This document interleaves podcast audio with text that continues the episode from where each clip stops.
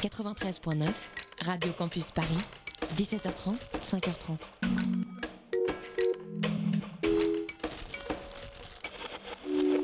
Il est 20h01 sur Radio Campus Paris, c'est l'heure d'extérieur nuit. Down to business. I got my wild cherry diet Pepsi, and uh, I got my blackjack gum here, and I got that feeling. Mm, yeah, that familiar feeling that something rank is going down out there. Oui, non, non, vous ne vous trompez pas, il s'agit bien d'une apostrophe. hein. Voilà, je m'adresse à vous, chers spectateurs. Don't ever feed him. Afraid I can't do that. I'm a man. Well, nobody's perfect. Qu'est-ce que ce faire C'est pas quoi faire Les acteurs sont à l'aise dans leur personnage, l'équipe est bien soudée, les problèmes personnels ne comptent plus, le cinéma règne. Vers l'infini et au-delà Et n'est toujours pas en vacances et c'est légion d'auditeurs non plus. Si je devais résumer l'émission hein, pour les novices qui nous, rejoignent ce soir, Nuit est une œuvre sans auteur performée par des chroniqueurs, persona non grata sur toutes les autres ondes de France. En tout cas, ce soir, l'équipe a bravé la canicule and her smell pour vous parler cinéma et séries. Le Roi Lion est mort ce soir, la fin du monde est prévue pour dans 28 jours. Nuit, c'est parti.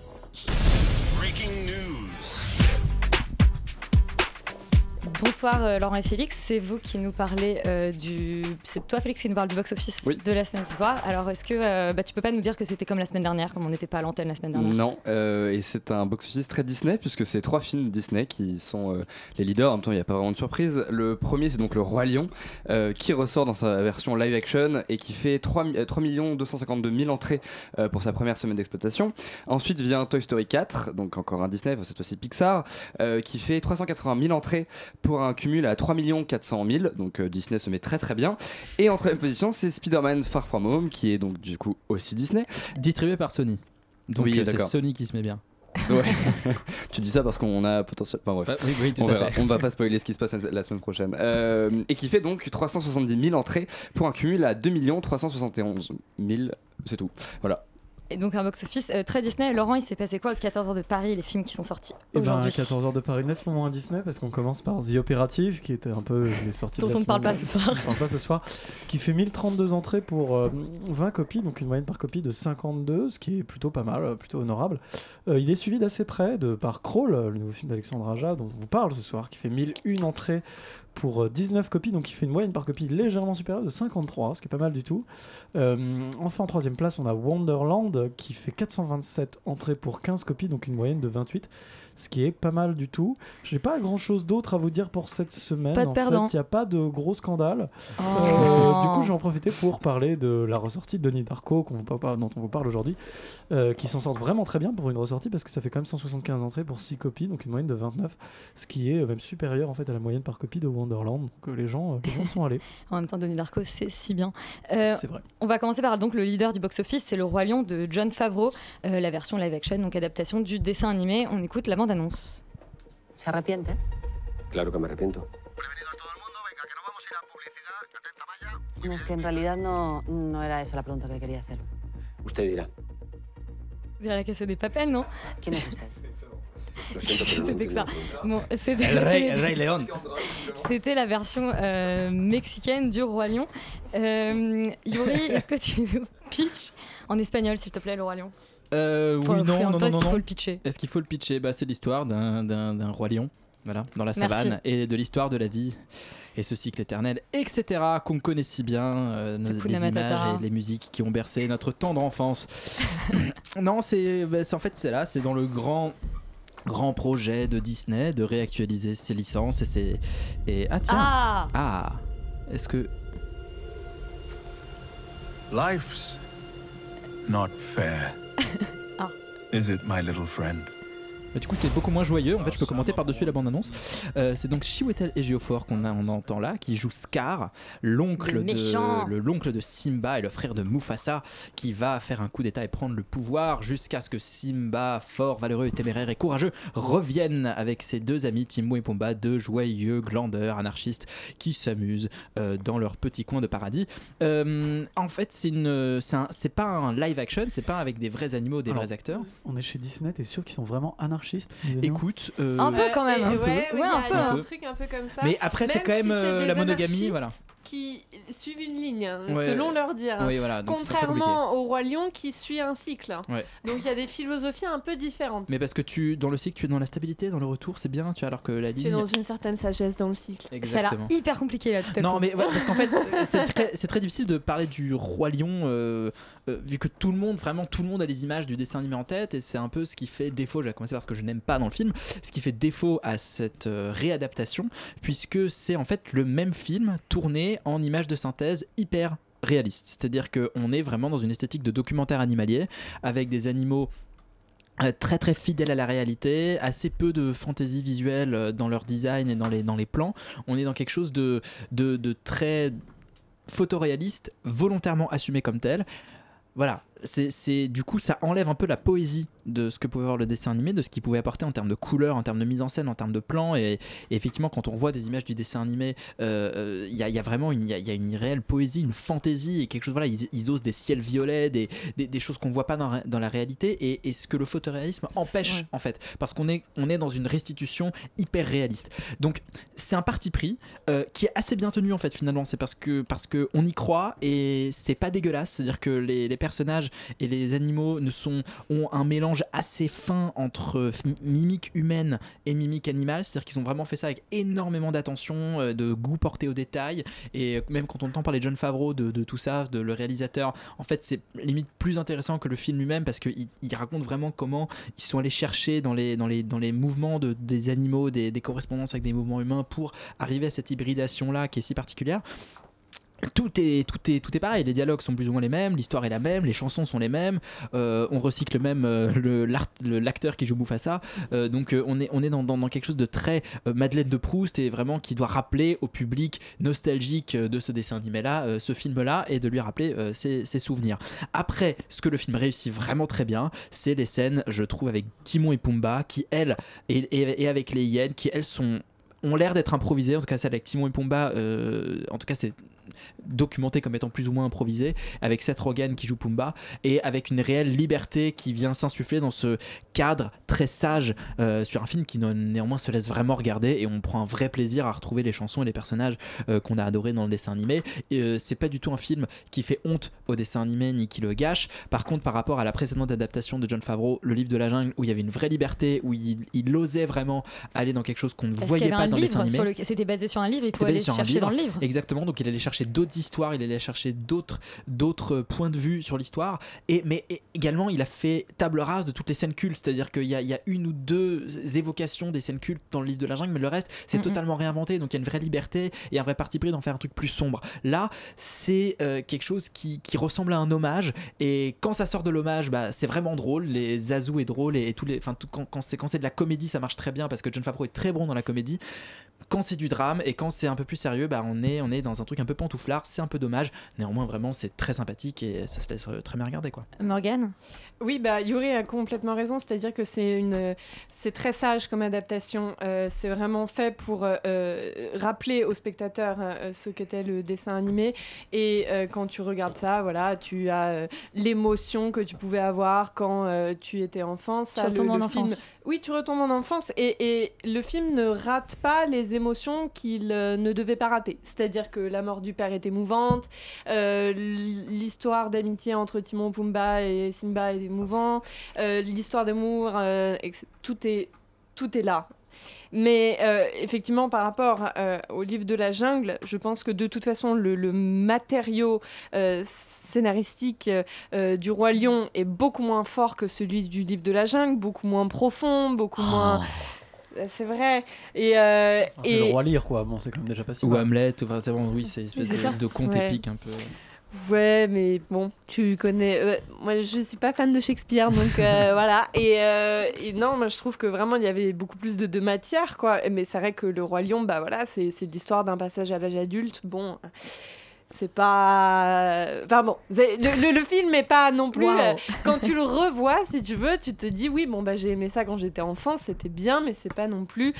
C'est pas le plus grand dessin animé. euh, C'est pas le Disney. plus grand dessin animé Disney. Voilà. Je veux dire, là, on a vu Toy Story euh, il y a pas longtemps, euh, euh, qui, qui, qui, qui est vraiment profond dans ce qu'il dit, dans ce qu'il raconte, etc. Le Roi Lion, bon.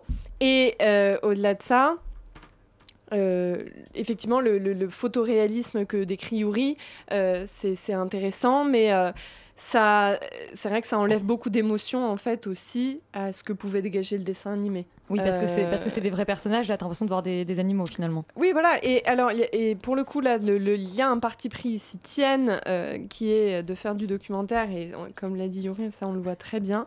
Mais c'est vrai que du coup, en fait, on a l'impression qu'ils ont eu peur de mettre de l'émotion dans, dans les yeux des animaux. Et c'est vrai que du coup, bah, il y a beaucoup de choses qui doivent se jouer du coup par la voix et les dialogues. Ouais. Ce qui est, ce qui est pas facile non plus dans le film. Ce qui et je pas trouve que réussi tu- pour tous les personnages, en et fait, qui n'est pas qui n'est pas totalement réussi. Euh, après. euh, Mais Chiwetel euh, Ejiofor, pour le coup, en Scar, fait un truc qui est à l'opposé vraiment de ce qu'il y avait dans le dessin animé. Il en fait un truc beaucoup plus creepy, beaucoup plus gênant, beaucoup plus étrange. Et ça, je trouve ça très très fort comme parti pris de changer totalement ce personnage. Parce que le reste, en fait, c'est une redite. Félix Je n'ai pas, pas grand chose à dire, mais effectivement, euh, je, on prend son pied parce que ça reste le Roi Lion et que c'est cool, euh, et qu'en plus, comme c'est du live action et que c'est bien fait et que les effets spéciaux sont vraiment là, euh, enfin voilà, l'émotion est là. Euh, après, effectivement, je trouve qu'il y a des personnages qui sont vraiment en dessous euh, de d'autres, euh, et je pense que dès, dès qu'il y a un peu d'improvisation, dès qu'il y a un peu de liberté, euh, voilà, prise, ça, ça marche, et du coup, c'est c'est beaucoup plus intéressant. Effectivement, Scar est, je pense, un des personnages les plus réussis pour ça, Ouais. parce qu'il est vraiment tordu, et, et, et même d'ailleurs, tout le film a une teneur un peu plus adulte que le dessin animé. Il y a des, des scènes qui sont hyper violentes, en fait, finalement, euh, des batailles, etc. qui Il se fait manger par hyènes à la fin. Ouais, enfin voilà, il y, y y a un violente. truc, euh, c'est quand même. euh, je sais pas si, je sais pas si, je- bah, en même temps à la fin, il finit pas super bien. Euh, non, je sais pas si j'emmène euh, voir euh, un enfant, enfin si j'emmène mon enfant voir ça. Euh, Enfin, faudrait que j'en ai un déjà, mais voilà.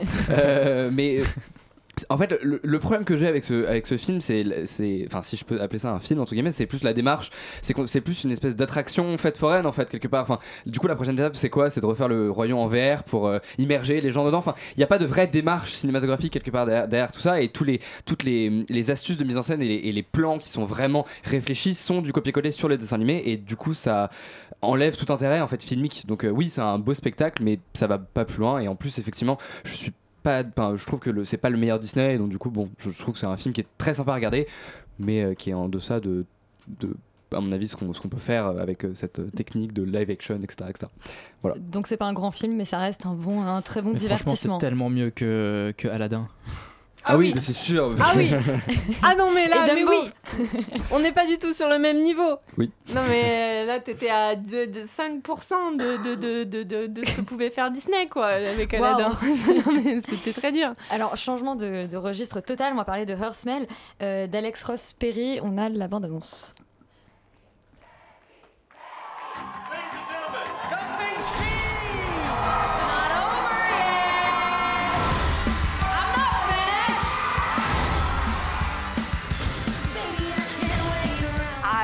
heart and soul of this band.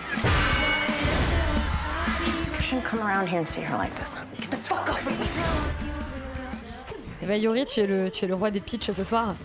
De quoi Youpi. parle euh, Her Smell Eh bien, ça parle de Elisabeth Moss, qui est une euh, dans ce film, euh, après avoir été la servante écarlate, elle est une chanteuse de punk euh, d'un groupe qu'on suit sur cinq étapes, plus ou moins cinq chapitres de sa vie. Voilà, c'est plus ou moins une espèce de faux, pas de faux biopic, mais c'est un film qui suit voilà la, la carrière de cette C'est un, chanteuse. faux, c'est un faux biopic, c'est-à-dire que c'est pas un personnage réel. Ouais, ça voilà. que tu veux dire, mais, Mais- c'est- conçu comme un biopic. Même pas vraiment, c'est assez une espèce romancé. De, de pseudo Courtney Love. En Ouais, fait. voilà, c'est c'est- le biopic n'est pas le bon mot, je, je- je- je le retire, mais c'est c'est un film qui retrace voilà la vie de cette, de cette chanteuse fictive.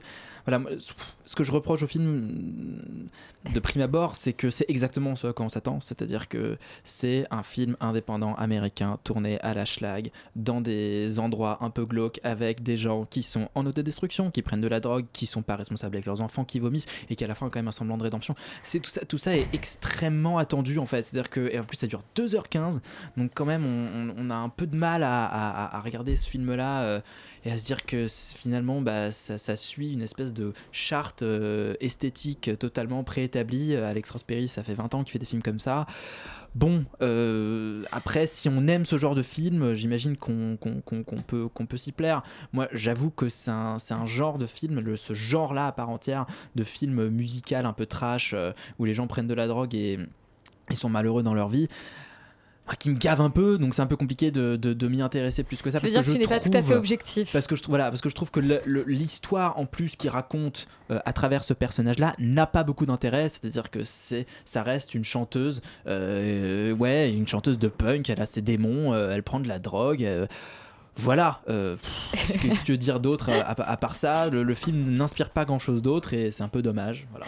Charlie. Ouais, c'est pas d'une profondeur incroyable, mais en même temps, je trouve que la, la mise en scène, mine de rien, euh, notamment des, séquences un peu chaotiques du début, est pas mal. C'est-à-dire que à travers le sound design, à travers le- le- les mouvements de caméra, le, le chaos dans le jeu des acteurs, on ressent quand même ce truc-là. Euh, cette espèce de d'ambiance un peu nauséeuse, cette espèce de c'est un peu un, un The End of Evangelion mais pour une, une, une- Waouh. une carrière de musicien. Non, mais ouais, on a dé- enfin, j'ai l'impression d'avoir déjà vu ce genre de- d'histoire et d'esthétique quand même. Oui, mais c'est pas du Pas mal de fois. Et attends, mais ça veut dire qu'à la fin, c'est complètement euh, conceptuel? Pas vraiment que c'est complètement conceptuel, mais c'est-à-dire que euh, on va dire qu'il y a un, le, film se sépare vraiment en deux et que la, la- la première partie c'est c'est vraiment la, la chute en fait de Ouais. cet artiste qui, qui n'arrive alors qu'on lui donne une deuxième chance euh, gâche tout et mais on sent que la fille est complètement ravagée et, et moi c'est peut-être là où j'aurais aimé qu'il y ait un un changement et qui, qui n'a pas parce qu'en fait finalement on finit un peu sur un happy end mais Mm. c'est-à-dire qu'il y a un moment dans le film où on voit euh, des années plus tard quand elle est euh, sa fille a grandi elle, elle- elle a, elle a été désintoxiquée C'est la, la tout ça. rédemption quoi. Enfin, c'est- ouais. Et là, ça aurait peut-être été intéressant de partir sur autre chose. C'est-à-dire que l'autre moitié ne soit pas le cliché qui était la première moitié. Mm. Là, ça aurait pu faire un film plus intéressant. Euh, voilà, après, mine de rien, euh, Agnes Dane s'en sort plutôt bien. euh, et Elisabeth, Elisabeth Moss joue toujours très bien. C'est. Voilà. En même temps que c'est un rôle taillé pour elle, qu'elle qu'elle est à fond dedans. Et les, les, les scènes de concert d'ailleurs sont plutôt bien, c'est-à-dire que même les chansons sont assez agréables à écouter. Ce qui pour un film musical est une qualité, euh, j'ai envie de Ouais, dire. relativement importante. Donc, euh, Hersmel, coup-ci, coup-ça, quoi. On peut partir avant la fin, je pense. On- Ouais. Donc, on regarde la première moitié, et puis ensuite la deuxième est une redite. C'est Ah, pas mais très bien, pas très bien de- d'encourager heures- le public à regarder Mais une moitié de film. C'est cher, hein, deux quoi. heures quinze, c'est 2h15, vraiment trop long. quoi. 2h15, C'est- trop long. On va renvoyer le film en salle de montage, du coup, pour couper. euh, Franchement, ouais, 45 une heure et demie, minutes. ça aurait été pas mal. Euh, un film où je ne sais pas s'il fallait le voir du tout. Bah. Euh, c'est Persona non grata qu'une heure et demie. de Roche Dizem. On écoute la bande-annonce. Il nous cool ton putain de projet, Eddie. On n'a rien sans risque. Si t'es pas capable de comprendre ça, change de métier. On donne tout. Il nous prend pour des cons. Des gens comme lui, ils en ont jamais assez. C'est un truc comme ça. Ça se fait à deux. Alors après les films musicaux avec des gens qui vomissent et qui s'occupent mal de leurs enfants, euh, un polar français avec des gens qui ont des voix caverneuses, Morgane. Alors, le film ne mérite pas que je me souvienne de son sujet, donc je lis bêtement euh, le résumé Ouais, ça Wikipédia. plus souvent quand même, je trouve. Alors, José Nunes et Maxime Charas sont amis et associés minoritaires dans une entreprise de BTP en difficulté. Devant la nécessité de protéger leurs intérêts, ils prennent une décision radicale et se retrouvent liés par un sombre secret.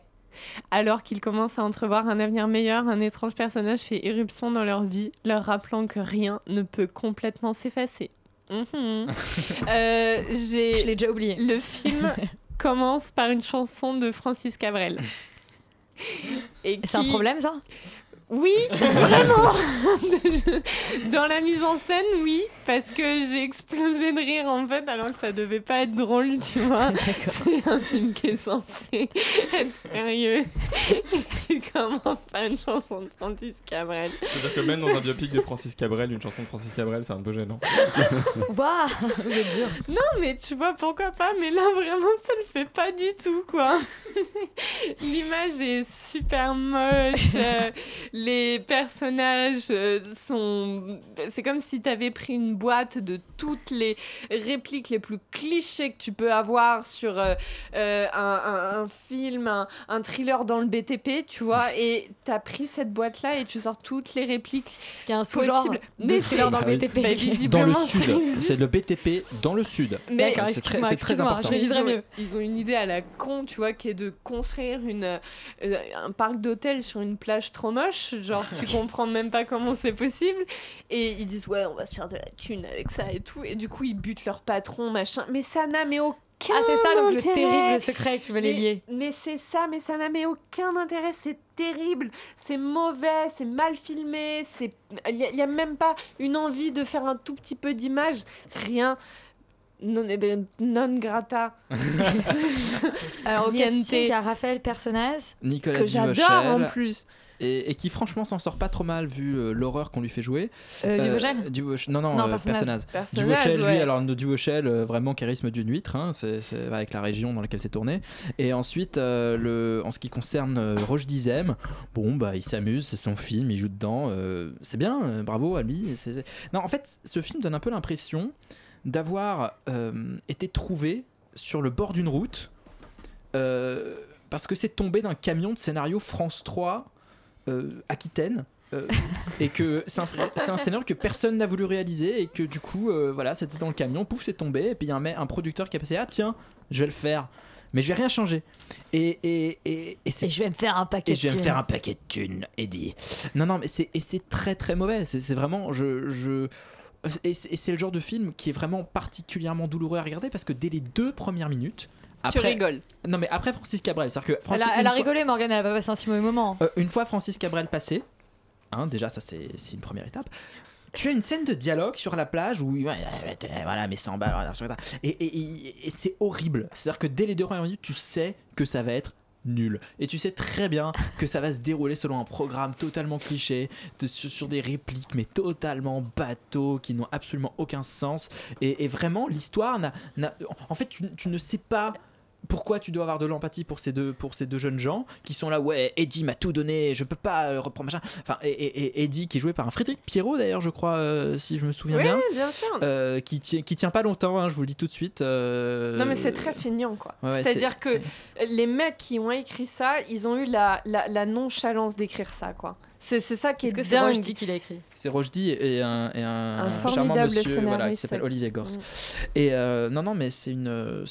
voilà, je- vraiment, ça sert à rien de perdre son temps euh, pour voir ça. À part si on veut vraiment se prendre ça au troisième degré, se divertir. Et parce que voilà, moi je. je- Ça je- peut être un nouveau Room, une- hein. non, mais Ouais, C'est une- possible. Il y, a, il y a des répliques qui sont tellement cultes que ça peut être un nouveau The Room. C'est vrai que c'est assez mauvais. C'est-à-dire que vraiment, on est, on est sur un niveau de réplique. À ce point-là. Ah oui, On est, on est sur. Mais alors le, Roche disait, mais le nouveau Tommy niveau Wiseau. de, le niveau de non-sens de l'histoire est peut-être pas atteint. très intégré. Le niveau de non-sens de l'histoire est intégré, pas atteint, c'est un peu dommage parce qu'en fait ils se prennent un peu trop au sérieux quand même.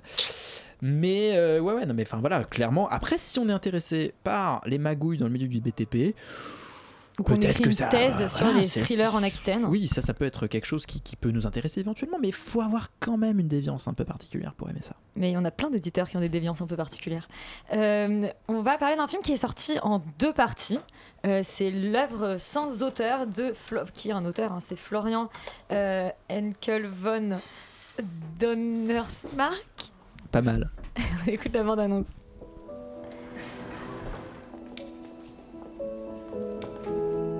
Nie wegsehen, Kurt. Alles, was war, ist schön.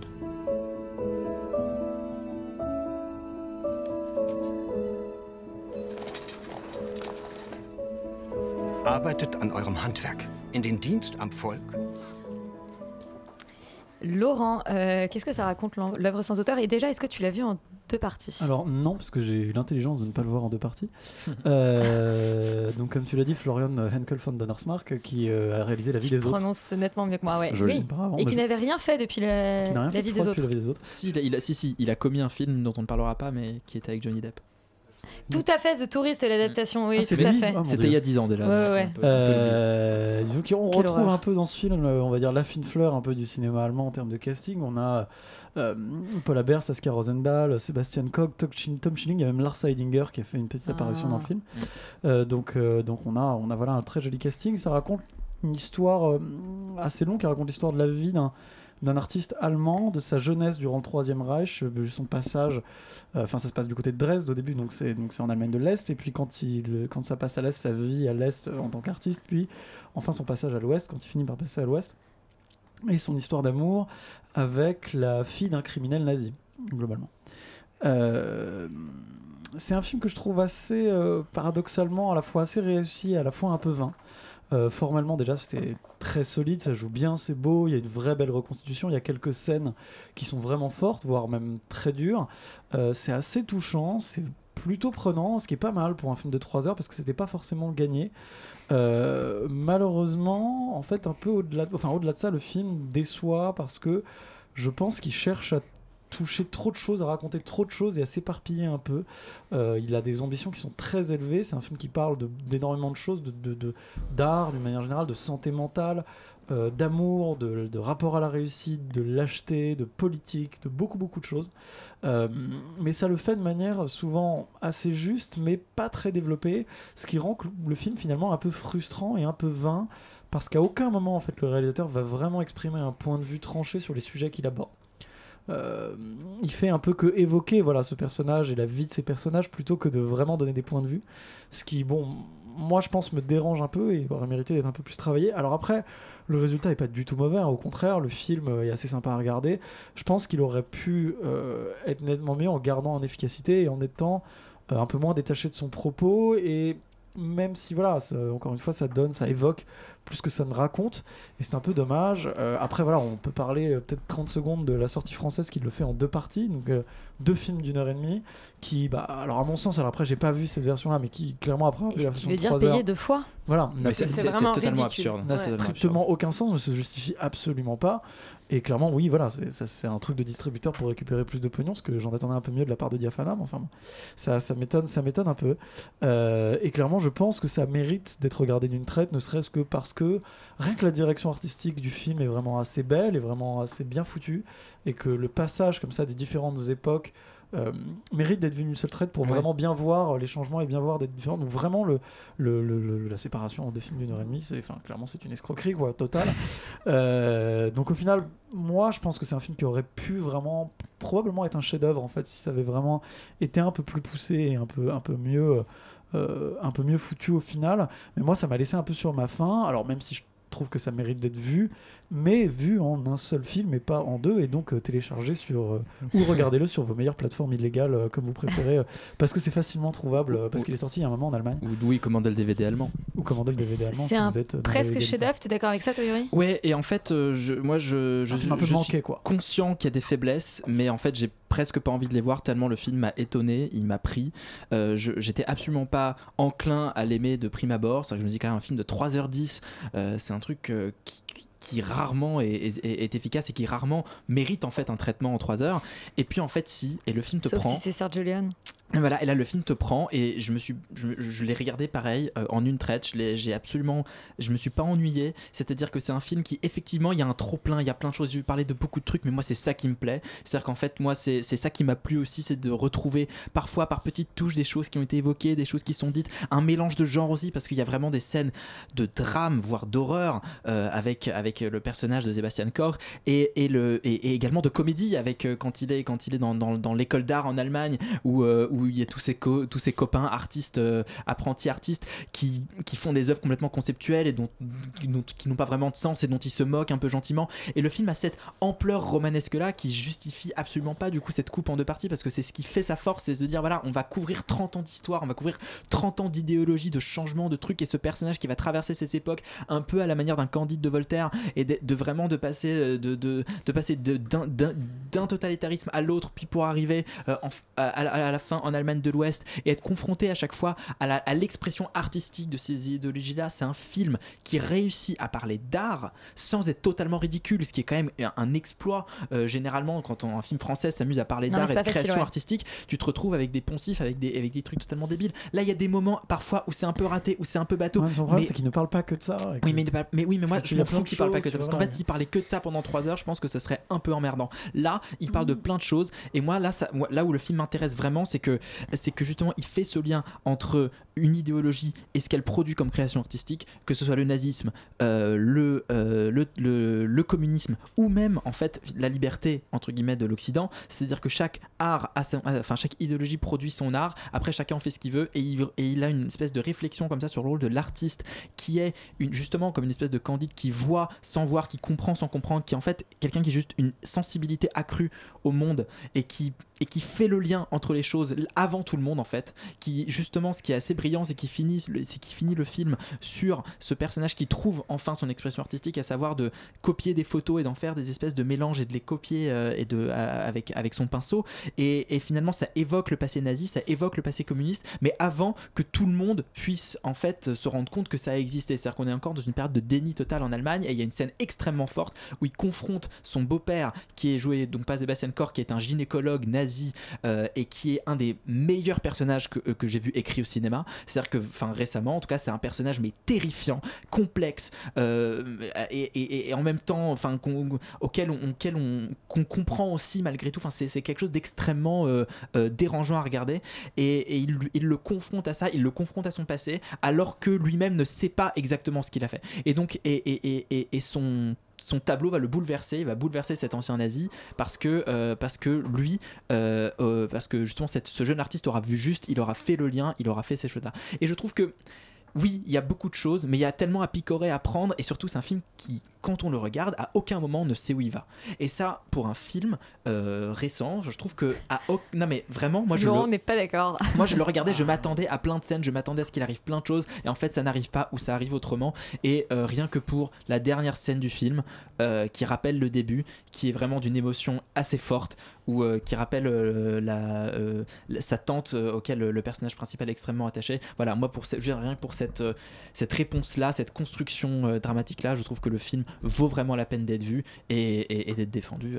voilà. Morgane, t'as envie de le défendre aussi? Je n'ai rien à ajouter par rapport à ce qu'a dit Yuri. C'est vraiment un film exceptionnel. C'est pour moi un des. C'est vraiment un chef-d'œuvre pour moi. C'est. J'aime bien parce qu'on est passé d'un presque chef-d'œuvre à un film dont on veut pas voir les défauts. Et puis Morgane, c'est un chef-d'œuvre. C'est bien, on a une construction en gradation ce soir. Ah, pour moi, c'est un chef-d'œuvre parce que euh, c'est un film euh, qui parle du- de, de- de plusieurs époques, qui va réfléchir sur un sujet très complexe qui est en fait l'art et euh, qui va parler de choses extrêmement profondes, extrêmement sérieuses, qui est l'histoire de l'Allemagne à travers un personnage qui est un artiste et qui doit représenter son monde. Et comment il représente son monde Euh, Alors, il y a toute la partie où tu es euh, dans l'Allemagne nazie, où en fait, il, est un enfant et donc il ne peut pas encore créer. Euh, il y a toute la partie où il est en RDA et où en fait il, est obligé de faire un art qu'on lui dit de faire. Et il y a toute la partie où il est en Occident et au début il produit du nihilisme. C'est-à-dire qu'il produit du rien, il fait des, des, des des toiles blanches, des peintures blanches, il, fait des œuvres qui n'ont pas de sens. Et à un moment donné, il se révèle à lui-même. Et, euh, et c'est un peu ce que ce qu'explique le film, c'est que la société dans laquelle euh, il vit lui permet de se révéler à lui-même. Et en même temps, c'est toute une réflexion sur notre époque, sur euh, euh, à, à quel point on peut justement être tourné sur nous-mêmes. Il y a, il y a plusieurs scènes qui, où, où- où le- où on reproche au personnage de ne penser qu'à lui. Euh, je me souviens de répliques qui disent ich, ich, ich, donc je, je, je. Enfin. Et, et, et voilà, et c'est un film qui est très intéressant, est, qui est- qui est- qui est bourré de bonnes idées, qui est bourré de très bons personnages. Moi, j'aime beaucoup le personnage du professeur de peinture. On a l'impression au début que, que- donc le- l'étudiant est un étudiant, le, personnage principal est un étudiant en peinture. Il va un moment en Allemagne de l'Ouest où il rencontre ce professeur.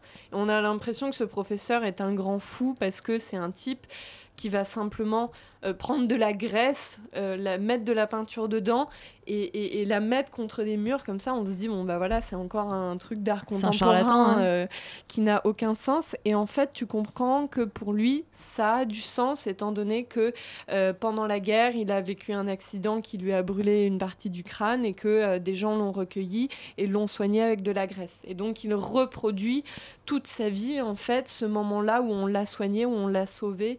Et donc c'est extrêmement, finalement son art est extrêmement signifiant. Ce que dit le film, c'est que euh, l'important c'est que l'art ait du sens. Euh, moi, c'est vraiment ça que, je comprends dans le film.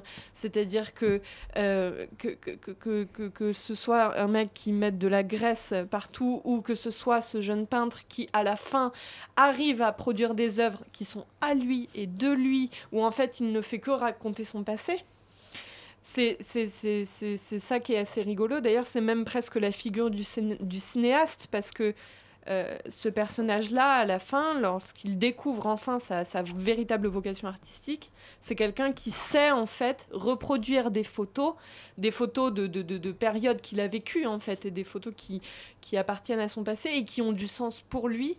Et après, il dit bon bah voilà, moi je laisse complètement le public euh, pouvoir euh, euh, parler de, de, de, de, de ces... euh, de, de- Je laisse l'interprétation possible au public. Euh, c'est vraiment un film qui, qui a plein d'idées, qui, est, ouais. qui, est, qui est foisonnant et dont on pourrait parler des heures. Et là, je n'ai parlé que d'une toute petite partie. Et, et, et c'est et c'est vraiment euh, très intéressant. Quoi. Donc un film que vous recommandez 100 fois, même en deux parties? Histoire de Bah, pas se brouiller avec oui, non, non, il faut, il faut, il faut le voir, il faut le voir, et si, si on le voit en deux parties, c'est tant mieux, mais C'est une honte parce que il est- les mecs, mais- on est le 24 juillet, ils sortent un film allemand en deux parties, il y a personne qui ira le voir. Alors que c'est un chef-d'œuvre. C'est horrible. C'est pas un chef-d'œuvre, C'est un chef-d'œuvre et genre euh, c'est un Sophie, film de Sophie Catherine a pris possession de ton corps ce soir. et c'est non c'est un très grand film. Coucou à Sophie Cat. Et euh, qui, qui aurait pu durer 3 heures et 3 heures au cinéma, je veux dire, c'est pas la mer à boire quoi. Donc euh, tout le monde est capable de voir un Surtout film quand de il fait heures. aussi frais dans une salle de cinéma alors qu'on est tous morts de chaud. Donc c'est triste, voilà. Ah, c'est un film que personne ne verra et c'est dommage. Et là, j'espère que les gens vont le vont le voir. On a quand même fait une bonne publicité au film. Vu comment Euh, se terminent les box-office toutes les semaines après Oui, personne nous écoute. les films, finalement, je pense que les gens ne nous écoutent pas que ça. Ce qui est triste, hein, ce qui est dommage, mais. Eh oui. Euh, Félix, toi, tu es allé voir Crawl, le nouveau film de- d'Alexandre Aja. Et, et je me sens si con de passer après vous et vos discours et ce film grand œuvre. Et moi, je parle d'un film où c'est des alligators qui bouffent des gens. Mais on a une bande-annonce Ah, on a une bande-annonce? Bah, très bien.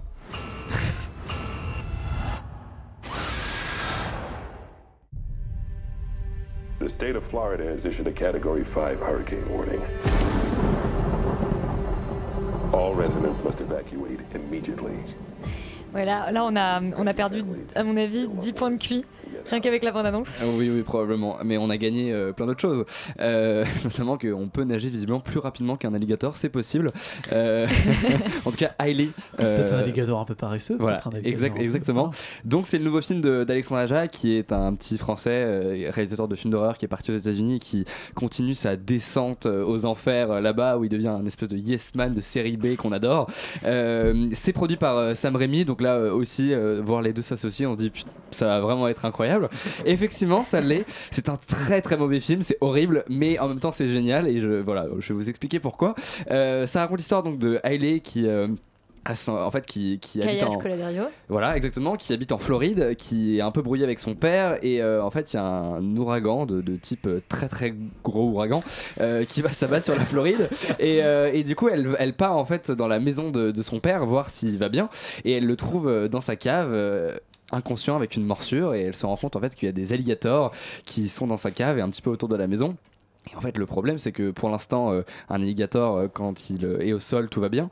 Mais avec l'ouragan, l'eau monte et les, allig- les alligators vont trois fois plus vite dans l'eau. Donc c'est un petit peu après une- un espèce de survival dans la maison où en fait c'est globalement un huis clos où tu as des alligators qui essayent de manger des gens. Ce qui est une idée. Mais c'est un huis clos dans une maison. Et ben en fait, oui. Oui, c'est vraiment, ça, tout se passe dans la maison et à chaque fois qu'on, qu'on en sort, ils trouvent des, des astuces scénaristiques pour, euh, pour nous faire rentrer dans la maison. Et à un moment donné, ils arrivent à, à prendre un bateau et, et à s'en aller. Et en fait, non, la digue explose et d'un coup, le bateau est ramené dans la maison, explose et eux, ils se retrouvent voilà, dans la maison avec encore plus d'alligators. Enfin voilà, c'est merveilleux. Donc c'est vraiment très très mauvais, c'est-à-dire que c'est absurde, ça n'a aucun sens, les personnages n'ont aucun intérêt et il y a vraiment aucune réalisation. Ce qui est, ce qui est assez dommage ça, pour le coup parce que je pense que Alexandre Aja est quand même un réalisateur assez intéressant, il a fait des, des trucs assez intéressants et, et de le voir plonger voilà, dans Juste ouais. je fais des petits jeux de mots. Euh, juste voilà dans je filme des trucs et euh, des, des jump scares qui sont à l'écran c'est un petit peu dommage. Après en fait on sent que c'est un, un- tel plaisir pour lui de faire ça et c'est un film qui est tellement généreux. C'est un peu comme Chucky c'est à dire que c'est un, un- film où, où c'est- tellement euh, c'est tellement too much qu'en fait finalement le, spectateur en, tire une certaine jouissance. C'est à dire que il arrive des trucs complètement fous voilà avec des, des alligators qui font n'importe quoi qui bouffent je sais pas combien de personnes. Enfin ça, ça part vraiment dans tous les sens. Mais en même temps nous même si c'est mauvais et on, on l'assume, ça, ça devient vraiment une espèce de série B euh, euh, jouissive où on prend juste notre plaisir euh, coupable à regarder ça. Tu sais, c'est terrible parce qu'on dirait que tu as pitié pour le film. oui, c'est un petit peu ça. Euh, et c'est d'autant plus terrible. Tu Et je- devrais dire c'est de la merde. Franchement, ça, je suis sûre, ça le blesserait moins, quoi. Quelqu'un qui a pitié pour toi, c'est horrible, Je quoi. Enfin, moi j'ai l'impression que ça a l'air génial en fait. Je, je pense que c'est ton film préféré de l'année, tu ne le sais pas encore, Laurent. C'est Moi, j'ai une question sur son film l'échelle préféré de l'année, c'est euh, Jason Statham versus The Rock. C'est vrai, ouais, Non, ça, c'est- ça, non, alors non, peut-être non, que. non, je, je- je- je- je suis désolé, hein, je suis obligé de vous couper, mais mon film préféré de l'année, c'est la bande-annonce de ce film. C'est déjà, la bande-annonce est déjà le film de l'année. Voilà, je suis désolé. Mais euh, Crawl sur les- sur l'échelle de Piranha 3D.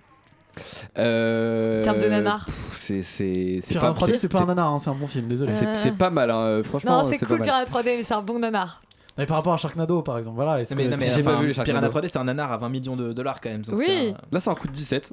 Et d'ailleurs, c'est, c'est- c'est- c'est- ouais, c'est- ça, ça Quand coûte, même. mais ça coûte de l'argent et en même temps, c'est le budget est quand même assez petit, je Ouais, trouve. pour, 17 euh, millions, je Enfin, ça, ça le fait, c'est-à-dire qu'on y croit. Les, les alligators sont assez bien faits. Enfin voilà, c'est, c'est Les, ag- les alligators. les alligators, enfin les gators, ils les, ils les appellent dans le film. Les gators. Les En fait, c'est Euh, des très gros animaux quand même, donc c'est Voilà, bien. c'est ça, exactement. Ça a les l'air animaux sont vachement gros, bien. c'est quand même bien.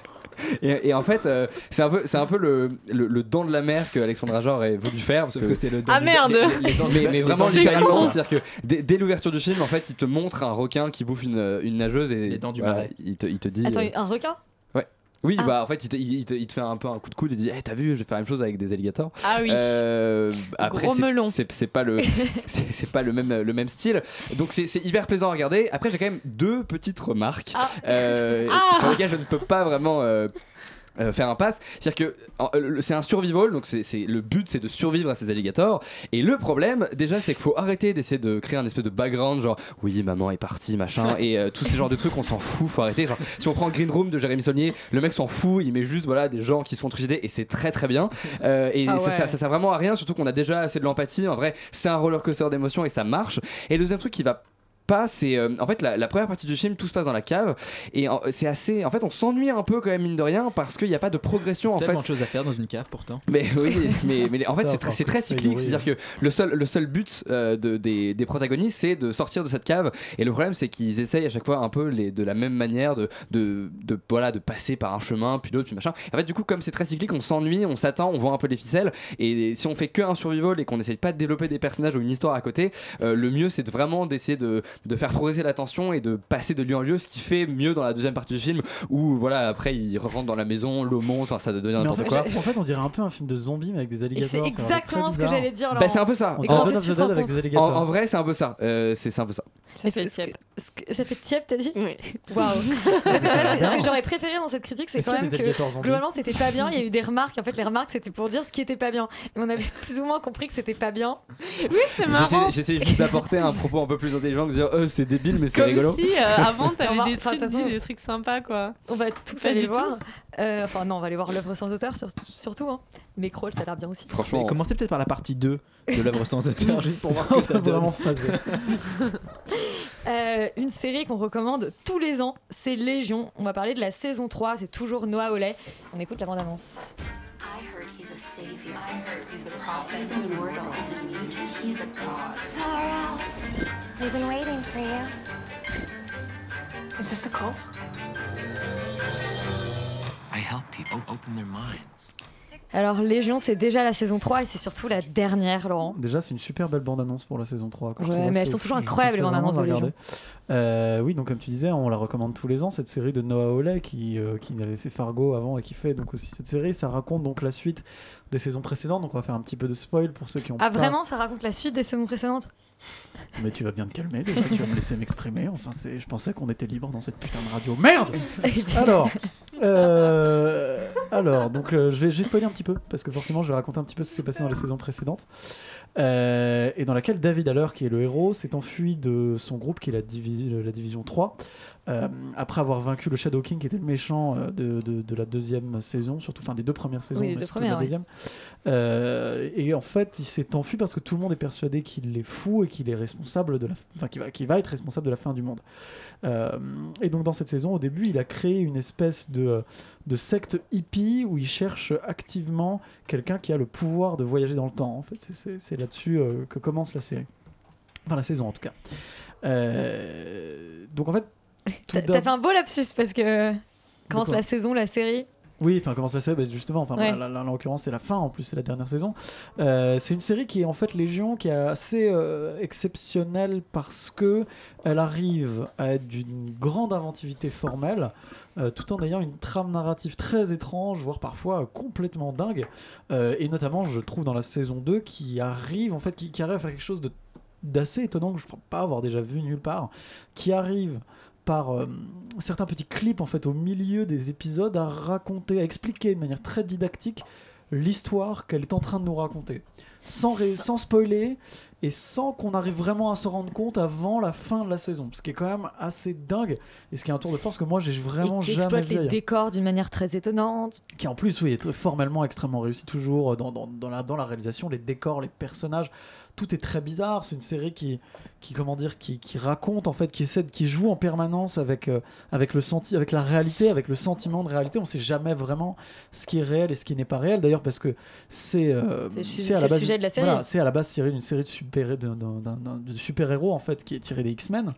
Euh, de- et donc le personnage de Légion qui a globalement on va dire le pouvoir de changer la réalité et donc du coup la série d'une manière générale parle de ça et justement elle arrive très bien à le faire en utilisant ces procédés visuels très forts et à chaque fois qui tournent autour d'un thème et d'une idée particulière par saison. Donc la première saison c'est les hôpitaux psychiatriques la maladie mentale etc la seconde c'est euh, la perception de manière générale non enfin oui la perception de manière générale euh, et la, comment on perçoit les gens en fonction de, leur- de leurs actions etc et, euh, et là en l'occurrence c'est plutôt la, les, les, comment dire, les voyages dans le temps et les drogues hallucinogènes globalement et donc ça en Ce qu'on fait tous, tous, tous les jours d'ailleurs. euh, fait tous les jours d'ailleurs mais euh, mais mais c'est et donc du coup voilà ça fait ça fait une série qui est à la fois pas facile à suivre et très surprenante parce que ça brise vraiment beaucoup de codes possibles que l'on connaît dans les séries et notamment surtout dans la saison 2 que je trouve vraiment particulièrement c'est ça, qui fonctionne vraiment par association d'idées en fait, Voilà. la saison 2 plus que par euh, réelle a- progression qui arrive- dramatique. qui arrive vraiment à être extrêmement cryptique et extrêmement réussi et sans qu'on soit complètement paumé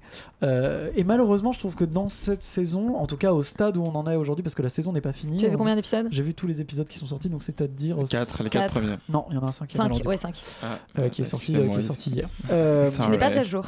et donc euh, et donc le dernier épisode qui est pas mal du tout d'ailleurs. Mais enfin moi je trouve qu'elle est un petit peu en dessous parce que ce dont, ce, ce dont j'avais un peu peur déjà à la fin de la saison 2 malheureusement je trouve ce, ce, ce, comment dire se matérialise dans cette saison c'est que en réalité il a ils- ils sont allés déjà tellement loin dans le truc formel qu'ils l'ont poussé un peu loin ils le poussent encore plus loin mais pas pour grand chose en fait que euh, les moments un peu chelous les moments un peu étranges de la série sont finalement beaucoup plus gratos que ce qu'il y avait dans les saisons précédentes et notamment la, saison 2 où à chaque fois que c'était bizarre ou à chaque fois qu'il y avait des trucs étranges qui se passaient ça avait une valeur et ça racontait quelque chose euh, par rapport à la narration et par rapport à ce que la série voulait raconter.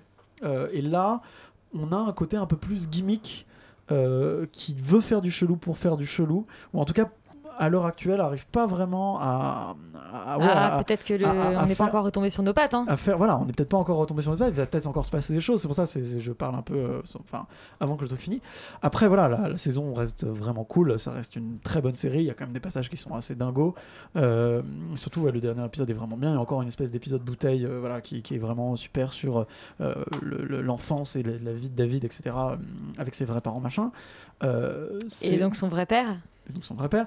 Le problème, c'est que euh, voilà, on- moi je trouve que ça, ça, ça, ça- en fait, on passe un petit peu en dessous de ce qu'il y avait, de ce qu'il y avait dans la saison précédente, Euh, et je trouve que c'est du coup bien que ce soit la dernière saison que on- on- j'ai l'impression qu'on sent maintenant que voilà, ils poussent un peu le sujet, qu'ils n'arrivent pas à faire. Mais on s'était dit en saison qu'il 2 faut qu'il l'avait peut-être poussé un peu loin, un peu vite. Bah, sauf s'il arrivait à encore à nous surprendre. voilà. Charlie. Euh, je suis un peu du même avis. C'est-à-dire que euh, les moments qui sont euh, surréalistes dans la saison 3 sont un peu gratuits. En fait, c'est devenu une recette. Ce qui était surprenant avant est devenu une recette. Et c'est un peu dommage parce que la saison 3, il aurait été de bon ton euh, d'exploiter justement euh, euh, le, rapport de, le rapport de David avec euh, ses autres personnalités, qui, qui, qui sont d'ailleurs Légion à la base dans le comics. C'est pas quelqu'un qui peut principe, ouais. contrôler la réalité, c'est quelqu'un qui a plusieurs personnalités et qui a Ah, cha- chacune, créer, ouais. chacune de ses pouvoirs, ch- chacune de ses personnalités pardon, a un pouvoir Et différent. il peut les matérialiser dans Et- le monde réel. Exactement. Et du coup, dans la première saison, on avait déjà des, des indices de, de cette chose-là dans l'hôpital psychiatrique, puisque la première saison, c'est vraiment quelqu'un qui pense être malade mental au milieu de, euh, gens euh, qui, qui ne savent pas du tout appréhender euh, sa condition de mutant, puisque les mutants, on les connaît pas encore très très bien, eux-mêmes ne savent pas encore qui ils sont. Et, euh, et voilà, et donc moi, je m'attendais vraiment à, plus avoir une, une, une- une saison limite un, un peu méta sur est-ce que c'est des gens qui existent vraiment, les personnages qu'on suit depuis le début, ou est-ce qu'ils sont dans sa tête? Et du coup, quand j'ai vu qu'on partait dans le, cette chose, enfin ce, ce délire du voyage dans le temps, et je comprends qu'ils veulent revenir aux origines de David, de ses parents, pour qu'on explique comment, comment il est, mais j'ai pas compris en quoi euh, ça nous aidait et en quoi c'était nécessaire. Même tout ce truc du, du culte qu'il a créé dans la saison 3. Pourquoi Enfin, why? Ça, ne- ça ne sert à rien. Euh, le personnage de Lenny qui était génial dans la saison Bah, en 1, fait, tu- dans la saison 1, qui est un peu effacé dans la saison 2, aurait pu revenir en force dans la saison 3. Tu Et le comprends, je trouve déjà un peu à la fin du quatrième épisode. Alors, on va essayer de pas, on va pas spoiler, donc, euh, donc voilà. Mais je trouve que tu comprends un peu pourquoi est-ce que cette histoire de culte et de secte, euh, elle, euh, elle, comment dire, elle va avoir du sens à mon avis dans la fin de la saison. Voilà. Et dans l'épisode 5, tu comprends encore plus. Vraiment bien, ouais. Mais, euh, mais, mais le, euh, le, comment dire, le, le, le- c'est vrai qu'il y a tout le délire autour de la drogue, par exemple, qui est pas.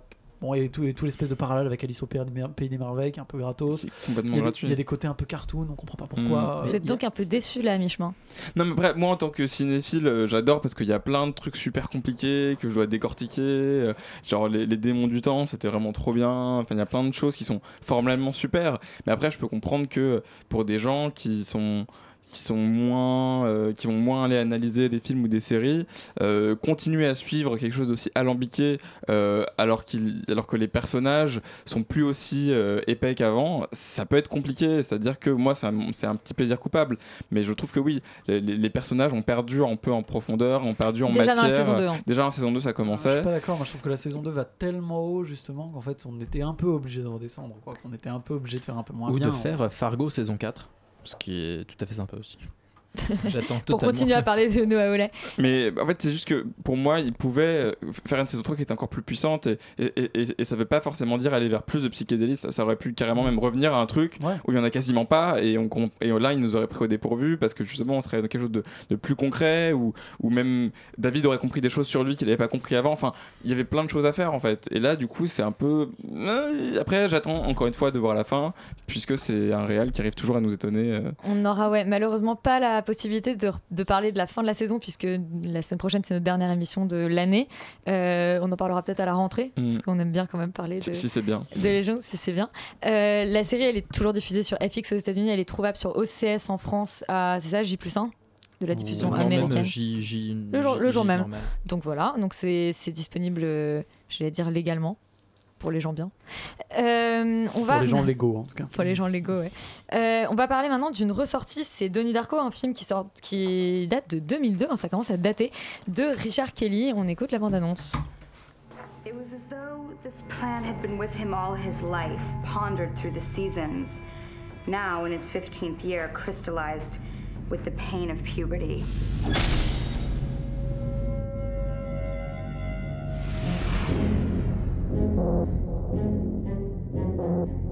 So, why'd you move here? My mom had to get a restraining order against my stepdad. He has emotional problems. Bon, alors 2002 ou 2001, on va checker la date de sortie. 2001.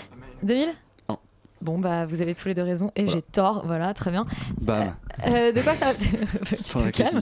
De quoi ça Oh, parle, euh, Donnie Darko Euh, alors du coup, c'est un peu, enfin, C'est un- pas très facile, ouais, mais on, très on sort de Légion. C'est vrai.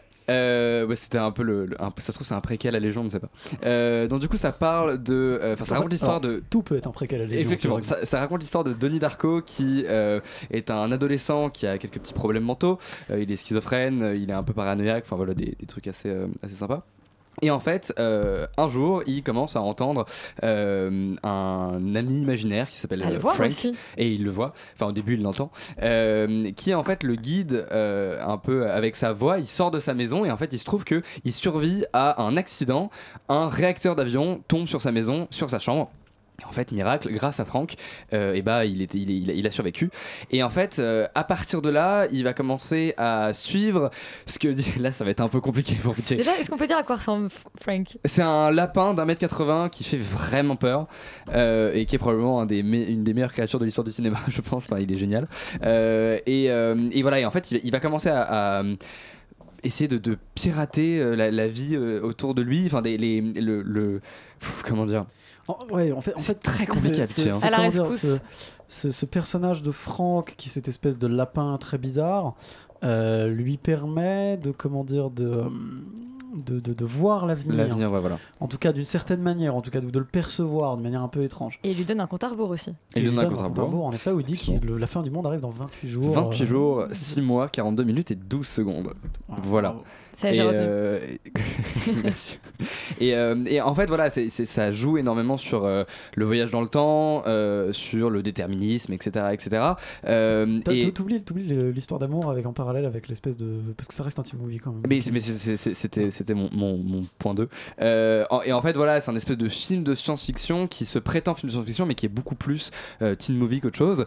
Et en fait, ça permet quelque part de euh, rentrer dans les angoisses d'un adolescent qui se pose des questions sur le monde, sur, euh, sur la vie et sur, sur, sur le, le sens de la vie, sur Dieu, etc. etc dans une, euh, une Amérique qui est très euh, euh, qui, est, qui, est, qui est Puritaine. très puritaine euh, voilà et qui est un peu rongée par euh, par tout ça Euh, et en fait c'est- ça qui est vraiment brillant je trouve c'est qu'il y, a- il y a une il y, a une, il y a une vraie énigme en fait autour de, de tout ça et on, on crée énormément de, de mystères euh, autour de, de- de quelque chose qui euh, finalement euh, permet en fait et c'est pour ça que je le rapprocherai un peu d'Evangelion euh, qui finalement On, on- on parle beaucoup d'Evangelion Eh ouais, ce soir, c'est très bien. Regardez Evangelion. Qui en- Regardez-le.